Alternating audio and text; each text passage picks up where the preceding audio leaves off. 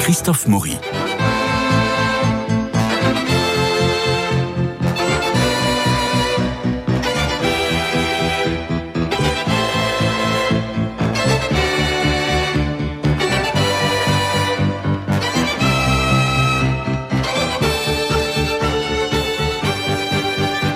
Si vous avez loupé le premier épisode la semaine dernière, ne vous inquiétez pas, nous allons au Louvre pour une exposition événement que nous vous présentons en quatre épisodes. Les lundis de juillet, elle a commencé début juin et elle s'étend jusqu'en décembre.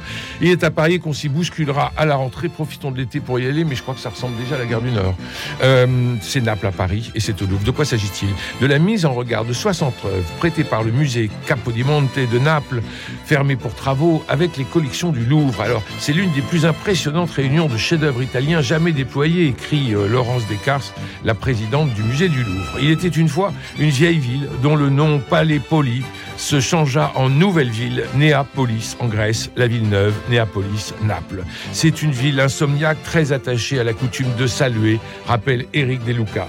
Le palais Capodimonte, de son nom complet, le Real Bosco di Capodimonte, était d'abord un pavillon de chasse, imaginez-vous, et puis il est devenu un château, le château qu'on connaît 20 ans plus tard, ça a pris 20 ans de travaux en effet, au milieu de 134 hectares de jardins. Alors c'est l'arrivée en grande pompe de la collection d'Alexandre Farnèse, devenu Paul III, vous savez, le commanditaire du jugement dernier de la chapelle Sixtine, commandée, euh, commande passée à Michel-Ange, eh bien, l'arrivée de cette collection euh, à grands coups de fanfare a érigé le palais en une des plus grandes concentrations de chefs-d'œuvre de la Renaissance. Alors, allons au Louvre avec vous deux, Stéphane Covio et Guillaume Sébastien. D'abord, repérons-nous car l'exposition Naples à Paris se partage entre trois lieux du musée et d'abord la Grande Galerie, c'est là où nous allons. C'est un, voyage, c'est très exotique comme exposition parce que bah, Naples, c'est une ville euh, qui nous fait tous rêver, qu'on a visité ou pas. Euh, ce palais Capodimonte aussi, qui est un peu à l'extérieur de, Naples, est, est, un endroit absolument extraordinaire. Et puis, grâce ou à cause de ces travaux, eh bien, euh, tous ces tableaux, tous ces chefs-d'œuvre, hein, puisque ce sont vraiment tous les chefs-d'œuvre du, musée. Euh, vous savez, les, musées, euh, Christophe, sont assez avares de leurs trésors. Oui. Ils ne les, ils, ne lâchent jamais parce que, eh bien, les musées, ils doivent faire marcher leur billetterie et si jamais, eh bien, le, la, le, la Joconde n'est plus au Louvre, eh bien, plus personne n'ira voir la, n'ira au Louvre, etc., etc. Donc là, c'est une, c'est une chance grâce à ces travaux euh, de ce musée de Naples qu'on puisse voir tous, les, tous ces tableaux euh, au Louvre, qui sont donc dispersés au milieu des, de la collection permanente et notamment dans la grande galerie euh, de la peinture italienne du Louvre. Alors, dans la, dans la collection Farnèse, que j'évoquais tout à l'heure, parce que ça a été vraiment en grande pompe, il y a des Titiens, et il y a notamment cette Danaé qui est absolument somptueuse, qui est un grand tableau qui fait 1m20 euh, euh, sur 1m72. Stéphane Covio, vous voulez nous en parler?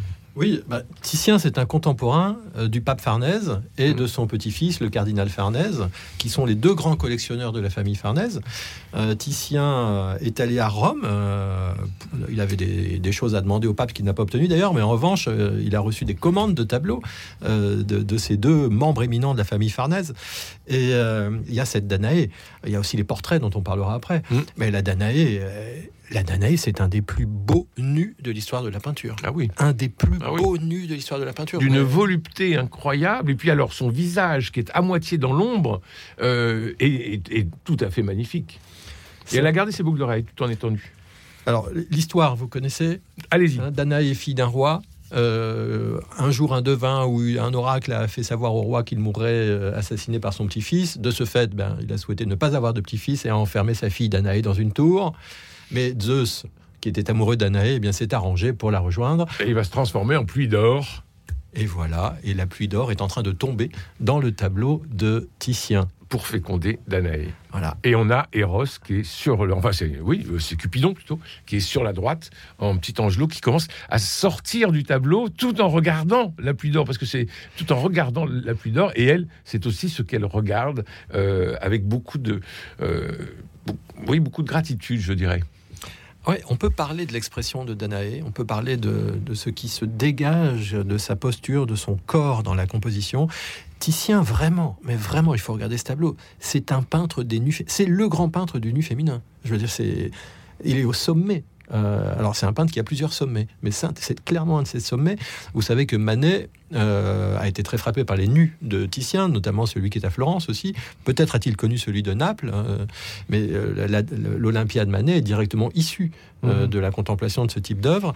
Et on voit donc cette Danaé qui est allongée, sa tête est à gauche, et elle repose sur des grands coussins blancs, elle a il y a un grand matelas blanc, et elle est, comment dire, c'est un mélange de de réalisme et d'idéalisation parce qu'elle est très réelle. Euh, c'est un peintre de la chair, mmh. Titien. C'est pas une chair fictive, c'est une véritable chair. Et la chair est belle chez Titien. La, chair est, hum, comment dire, elle est, euh, elle est offerte, mmh. elle est présentée, mmh. elle, est, hum, elle est moelleuse, elle est pleine de sensations. Euh, c'est comment dire, Titien en, en tant que représentant de cette nouvelle peinture vénitienne, c'est un peintre qui, euh, c'est un peintre de la sensualité et de la sensualité. Ah, il utilise la peinture à cette fin-là. Euh, c'est une peinture très elle-même en chair. C'est une peinture peinture. Cézanne dit que la peinture commence avec les Vénitiens parce que c'est là que la peinture est présente. Quand vous regardez les tableaux des Florentins euh, contemporains, vous voyez jamais le coup de pinceau. Mm. C'est une peinture extrêmement lisse.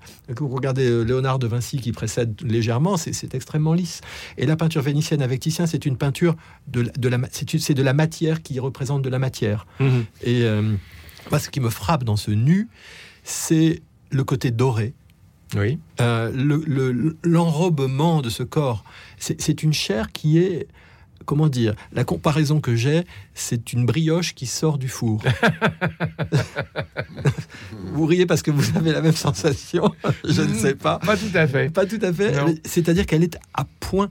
Oui. Elle est totalement et parfaitement à point. Et ça, est totalement fécondable. C'est le regard de Titien sur le, sur le, corps de cette femme. Il est, il, ça, ça parle de soi. Enfin, moi, j'ai jamais vu ça. J'ai jamais vu ça à ce point-là mm. en peinture que chez Titien. Donc, à contempler dans cette exposition euh, au Louvre, on parle d'un autre tableau. Vous vouliez parler de portrait.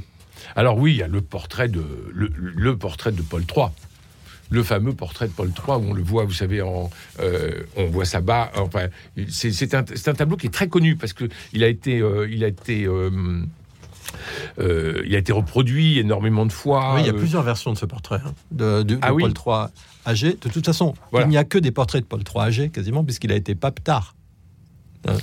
Et, alors là, on le voit voûté, il, sa main droite montre bien son anneau papal et s'appuie sur euh, un livre, un livre de prière, un pallium, je ne sais pas. Il faut, il faut un étui, un sac, je ne sais pas très bien, quelque chose comme ça, oui. Et euh, et alors, il, ce qui est extraordinaire, c'est que la tête est toute petite par rapport à la carrure énorme du, personnage. Et on sent combien euh, Titien devait être impressionné par le par l'homme qu'il peint. Il y a la vivacité des yeux, moi je trouve. C'est-à-dire que l'âge est là. Euh, il y a, l'affaissement euh, de ce corps euh, qui est quand même déjà maintenant très âgé, mais il y a ces deux billes, ces deux yeux perçants de, Paul III qui, éveillent le, tableau.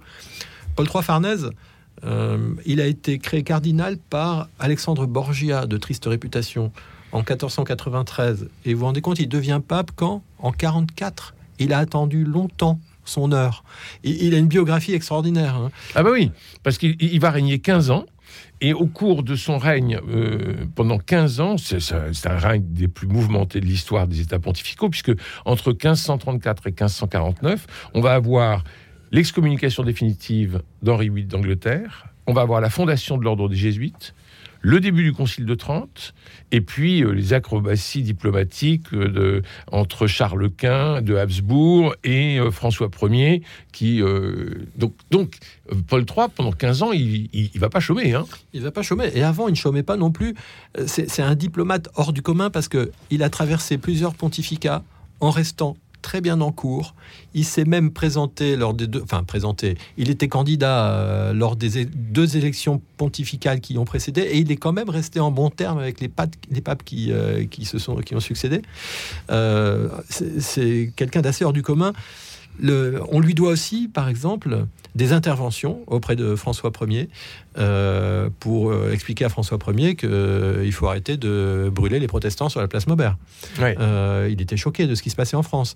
Il est intervenu aussi auprès de, de, l'Espagne et du Portugal en faisant valoir l'humanité des Indiens, en considérant que même s'ils ne se convertissaient pas au christianisme, ils devaient être respectés. c'est quelqu'un qui a... C'est un grand bonhomme. Hein. Oui, c'est un grand bonhomme. Et alors on le voit ensuite, toujours dans cette exposition Naples et Paris au Louvre, euh, on le voit avec ses petits-fils. Euh, on, est en, on est en 1545. Euh, l'un qui est donc créé cardinal et l'autre qui a l'air très révérencieux. Et Paul III qui se retourne et qui le regarde avec stupeur, mais aussi plein d'affection. C'est un tableau que je trouve très attachant. Mais enfin, Naples, ça se voit, mais ça s'entend.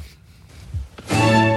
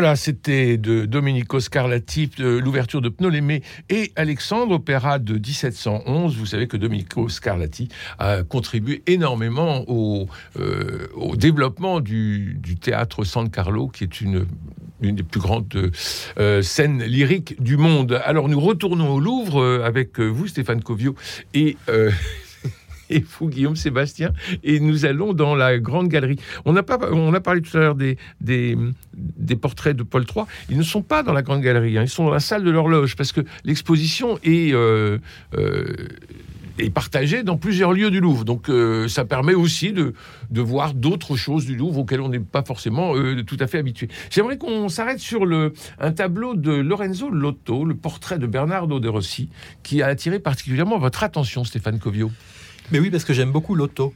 Euh, au Louvre, on a déjà trois ou quatre tableaux de l'auto. Et quand on pense à la peinture vénitienne, souvent, on évoque Titien, Véronèse, Tintoret, euh, Bellini avant, mais on oublie quand même un personnage clé qui est Lorenzo Lotto, qui est un des excellents peintres de Venise au début du XVIe siècle. Et là, c'est un de ses portraits de jeunesse. Il a 25 ans quand il réalise cette toile ou ce panneau. et le, c'est le portrait d'un évêque de Trévise qui était son protecteur. Et euh, on voit vraiment tout de suite les qualités de portraitiste de l'auto, assez flamand hein, dans, la manière de travailler, c'est-à-dire extrêmement, euh, extrêmement précis, extrêmement réaliste, avec un visage euh, qui donne un, soin très particulier à la pigmentation de la peau. C'est remarquable. On a l'impression que ce personnage a un problème de dépigmentation. Je ne sais pas si c'est ce qu'on appelle le vitiligo, mais à partir de, des sourcils ou peut-être même déjà en dessous, on voit que la peau est beaucoup plus claire. Et ça, c'est un détail. Et en même temps, il y a il y a une, un impact coloré vraiment très fort de cette toile. Il y a un rideau vert derrière extrêmement intense. L'évêque porte un camail dans les roses. Euh, extrêmement stylisé aussi, avec un, aspect un peu délavé, très original. On a vraiment les performances de coloriste de ce peintre, une, quelque chose de très original. L'auto, c'est toujours original. Et, euh, c'est un des grands portraitistes aussi de son époque, et ça se voit quand on... Et puis un éclairage très frontal. Hein. Oui, tout à fait. Et puis ça fait moderne. Les gens, quand ils voient ce tableau, ça extrêmement moderne dans la stylisation. La stylisation de l'étoffe en bas qui est presque architecturale, euh, et dans les jeux d'étoffe qui sont derrière aussi dans le fond vert. Enfin, c'est vraiment. Euh, et la main qui serre de, très fortement ce, euh, un parchemin. Enfin, on sent toute la vigueur, toute la force dans la main, et qui s'oppose au regard assez doux je trouve, du visage. Tout à fait, c'est une très belle œuvre qui vient compléter les collections du Louvre, parce qu'au Louvre, on n'a que des tableaux religieux de l'auto, et là, on a un portrait, ça nous manquait. Eh ben c'est parfait. Euh, vous vouliez vous arrêter aussi euh, au portrait de la femme avec une loutre. Est-ce que c'est une loutre que c'est un c'est un animal en tout cas qui est sur sa son épaule droite et euh, qui descend jusqu'à sa main, main qui est gantée. On sent que l'animal pourrait la mordre et c'est un portrait d'une jeune femme appelée Antea et qui est de Parmesan. Alors tout le monde connaît son visage puisque c'est l'affiche de l'exposition on la voit beaucoup, mais dans l'affiche, me semble-t-il, on ne voit que la tête, et on ne voit pas justement ce qui se passe en dessous, qui est très intrigant. Alors la tête est déjà remarquable. D'abord, elle est très belle. Elle est très jeune. Hein. elle est jeune, et elle vous fixe. Oui. Vous pouvez pas vous détacher de son regard. Elle vous regarde droit dans les yeux. Alors, il y a des interprétations qui disent que c'est peut-être une aristocrate napolitaine ou d'ailleurs, etc. Euh, en fait, vraisemblablement pas. Euh, parce que vu la manière dont elle vous regarde, ça, manquerait de pudeur et d'élégance pour l'époque pour être euh, une femme euh, d'un meilleur milieu. C'est certainement une courtisane romaine des années 20, en tout cas c'est ce qu'on suppose, qui s'appelait ou qui était surnommée Antea, d'où le nom qu'on donne aujourd'hui à ce, portrait. Et il y a une démonstration impressionnante de savoir-faire là du peintre qui est Parmigianino, qui est un, peintre de Parme qui a vécu peu de temps. Hein. Et il y a, quand on regarde les étoffes, il y a un travail de nature morte sur, le, sur le, les, vêtements, la brillance, etc. Et puis il y a cet animal que vous évoquez, qui est mort, hein, faut, pour que nos auditeurs l'entendent bien. Ça ressemble à ce que il est pas mort. On a sur des photos de grand-mère. Oui, c'est, je ne sais pas ce que c'est comme Vous avez dit une loutre. J'ai entendu une mangouste. Vous dites mangouste, pourquoi pas En tout cas, un animal dont la fourrure est très belle et, très agréable au toucher. Et en fait, sa tête arrive jusqu'au jusqu'à la main euh, et ça donne et on voit la, gueule ouverte de ce, de ce mmh. rongeur. Je ne sais pas si c'est un rongeur, mais on voit des dents extrêmement pointues qui font peur. Euh, et associé au regard de la jeune femme, on se demande si euh, ce n'est pas une manière de nous mettre euh, en garde contre les sentiments que nous pourrions avoir et la relation que nous pourrions engager avec une personne comme celle-là. C'est la prochaine pas, j'appelle un agent. Hein. c'est ça. Et alors, tant c'est si bien qu'on a l'impression que le gant qu'elle a est un gant que, porterait un fauconnier. Absolument. voilà. C'est ce qui me fait dire que, que l'animal est vivant. Et voilà, c'est troublant. Hein, c'est vrai il y a à la fois le gant et puis il y a une petite chaîne qui est entre la tête de l'animal et le gant, comme si c'était la laisse, et qu'elle tenait en laisse cet animal. Euh, donc, de mon point de vue, enfin, quand j'ai vu le tableau, j'ai dit, bon, il est vivant, il faut pas l'approcher, mademoiselle. C'est vraiment intéressant parce que il ne l'est pas, mais c'est comme si. C'est-à-dire tout est fait pour que ça nous fasse penser à la possibilité qu'il soit vivant. Parce que la chaîne objectivement n'est pas la laisse de l'animal, c'est elle est plantée dans son museau. C'est une manière de le tenir, enfin de le, mmh, mmh. enfin je sais pas très bien ce qu'on fait avec ça. Euh, pourquoi il faut une chaîne pour promener cette fourrure Mais euh, donc ce sont plein d'allusions à, la potentielle vie de cet animal et donc de sa, de sa dangerosité. Alors toujours de Parmesan, nous avons euh, Lucrèce, le suicide de Lucrèce. Alors il est étonnant ce tableau euh, parce qu'il y a à la fois le visage de Lucrèce qui regarde vers vers l'infini, vers la mort, vers euh, bon, et puis il y a ce poignard, mais qui s'arrête net dans la chair. Il n'y a pas une goutte de sang. Euh, on a l'impression, c'est, on a l'impression que c'est raté. Oui, c'est un, tableau qui est un peu angoissant. Enfin, ah je, oui. je, trouve autant celui dont on, parlait avant et, ah ben, est angoissant avec la loutre aussi. Oui, c'est vrai, euh, mais, celui-là, les les, les, les, couleurs là de euh, la carnation de, de, Lucrèce, un peu son visage, ce rose, euh, est, tout à fait inquiétant. en plus, Lucrèce est sur un fond noir. il me semble d'ailleurs que ce tableau est derrière une vitre, donc ça accentue un peu ce côté euh, brillant de la, de la chair de Lucrèce. Euh, c'est très particulier, vraiment d'une euh, sorte de, grande modernité. Je ne sais pas trop comment le, qualifier, mais et en, plus, elle est peinte de profil. Et avec une espèce de symétrie de chair entre sa joue et son sein. Euh, son sein dévoilé et sa joue qui. Euh, vous vouliez ajouter quelque chose Non, non, pas du tout. C'est un tableau que j'ai peu regardé euh, dans, parmi les, œuvres présentées. Bon, et encore une fois, ce poignard, moi, me semble tout à fait, tout à fait étonnant. Si je peux me permettre, Christophe, quelque chose, dans ce qui m'a ce qui m'a surpris, même amusé dans l'exposition, mhm. c'est que évidemment, on cherche les tableaux qui viennent de, Naples hein, et on délaisse ou on retrouve euh, les tableaux du Louvre. Donc, par exemple, euh, en face de Danaé, il y a ce magnifique portrait de Raphaël euh, de Baltasare Castiglione, hein, qui est mmh. un tableau que tout le monde connaît. Et quand je suis allé voir l'exposition, eh bien, tout le monde regardait Danaé et il n'y avait personne en face de ce merveilleux portrait de Raphaël qui était juste en face. J'ai retrouver avec beaucoup de bonheur euh, ce très grand tableau de Pontormo. Pontormo est un, est un peintre euh, que, vraiment que, j'adore. Et là, il y a un très grand tableau avec ses, couleurs, ses rouges, ses bleus, ses roses euh, qui, qui dominent un peu tous ces, tous ces autres tableaux de, de la galerie. Donc, c'est je, trouve que euh, c'est aussi un intérêt d'exposition, c'est que elle nous fait retrouver, revoir ces tableaux euh, du Louvre avec un autre œil. Et alors justement, là, les tableaux que vous évoquez ont été euh, mis en lien expressément par le commissaire de l'exposition, puisqu'en fait, le Baldassare Castiglione est en face d'Antea, dont on a parlé avant. L'autre portrait de Raphaël est en face d'un autre portrait de Parmesan dont on n'a pas parlé. Et pile en face de Danaé, il y a le nu de Jupiter et Antiope par Corrège donc pour euh, mm, vraiment mm. euh, créer Alors, c'est pas c'est pas évident pour des personnes non initiées de de faire ces rapprochements. Vous voyez que les conservateurs ont voulu faire. Donc je trouve que c'est une, exposition qui mérite d'être préparée et sans doute euh, de la visiter avec quelqu'un. Vous voyez avec Alors un, justement, avec un conférencier. Je, voulais rappeler que c'est pas très facile de. Je voulais rappeler qu'avec l'association Venez et Voyez, Stéphane Covio, vous avez des, des, visites dès le mois de septembre. Dès la Alors septembre non, mais on espère avoir des créneaux en octobre, novembre ou décembre et puis, euh, on a aussi une conférence en ligne qu'on va reproposer à la rentrée euh, dans le programme. Et vous emmenez combien de personnes? Oh, on, prend des groupes d'une 15-20 personnes à peu près dans l'exposition. Bah, si c'est pour regarder les tableaux avec autant de méticulosité, de curiosité que vous nous donnez et de gourmandise, euh, on se précipite. Donc c'est sur le site, venez et voyez. On en reparlera dans les autres épisodes tout au long de ces semaines. Alors il y a aussi cette, cette, cette toile incroyable entre le vice et la vertu. Euh, cet homme partagé, euh, euh, Hercule, à la croisée entre la vertu qui est toute mignonne, toute sage, et puis le vice qui a à la fois des instruments de musique et naturellement des masques de théâtre.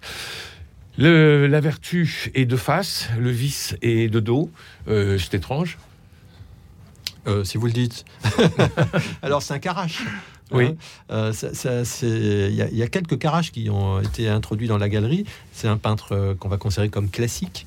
Euh, c'est un peintre qui a suscité l'admiration de Poussin.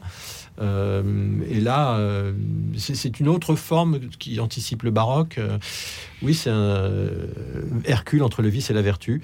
Ce n'est pas un tableau que j'ai spécialement observé dans le détail, mais on voit très bien cet homme perplexe au centre, sollicité soit d'un côté, soit de l'autre, et il choisira la vertu.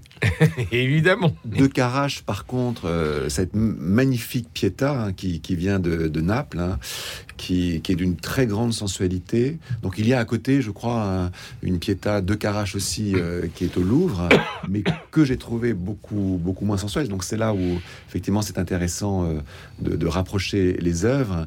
Et donc cette Pietà de Carache fait penser à la, à la Pietà de, de Michel-Ange.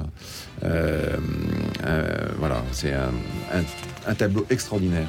Donc il faut y aller, c'est au Louvre euh, et c'est l'exposition Naples à Paris, le Louvre qui invite le musée du Capi, je vais pas y arriver, du Capodimonte, oui bien sûr. Merci à, vous deux, merci Cédric Coba pour la réalisation, François Dieudonné pour l'organisation des studios, Louis-Marie Picard et Camille Meyer pour le partage sur les réseaux et l'application Radio Notre-Dame si vous voulez nous garder dans la poche et nous écouter partout tout le temps. On se retrouve la semaine prochaine euh, pour euh, un troisième épisode de cette euh, exposition au Louvre.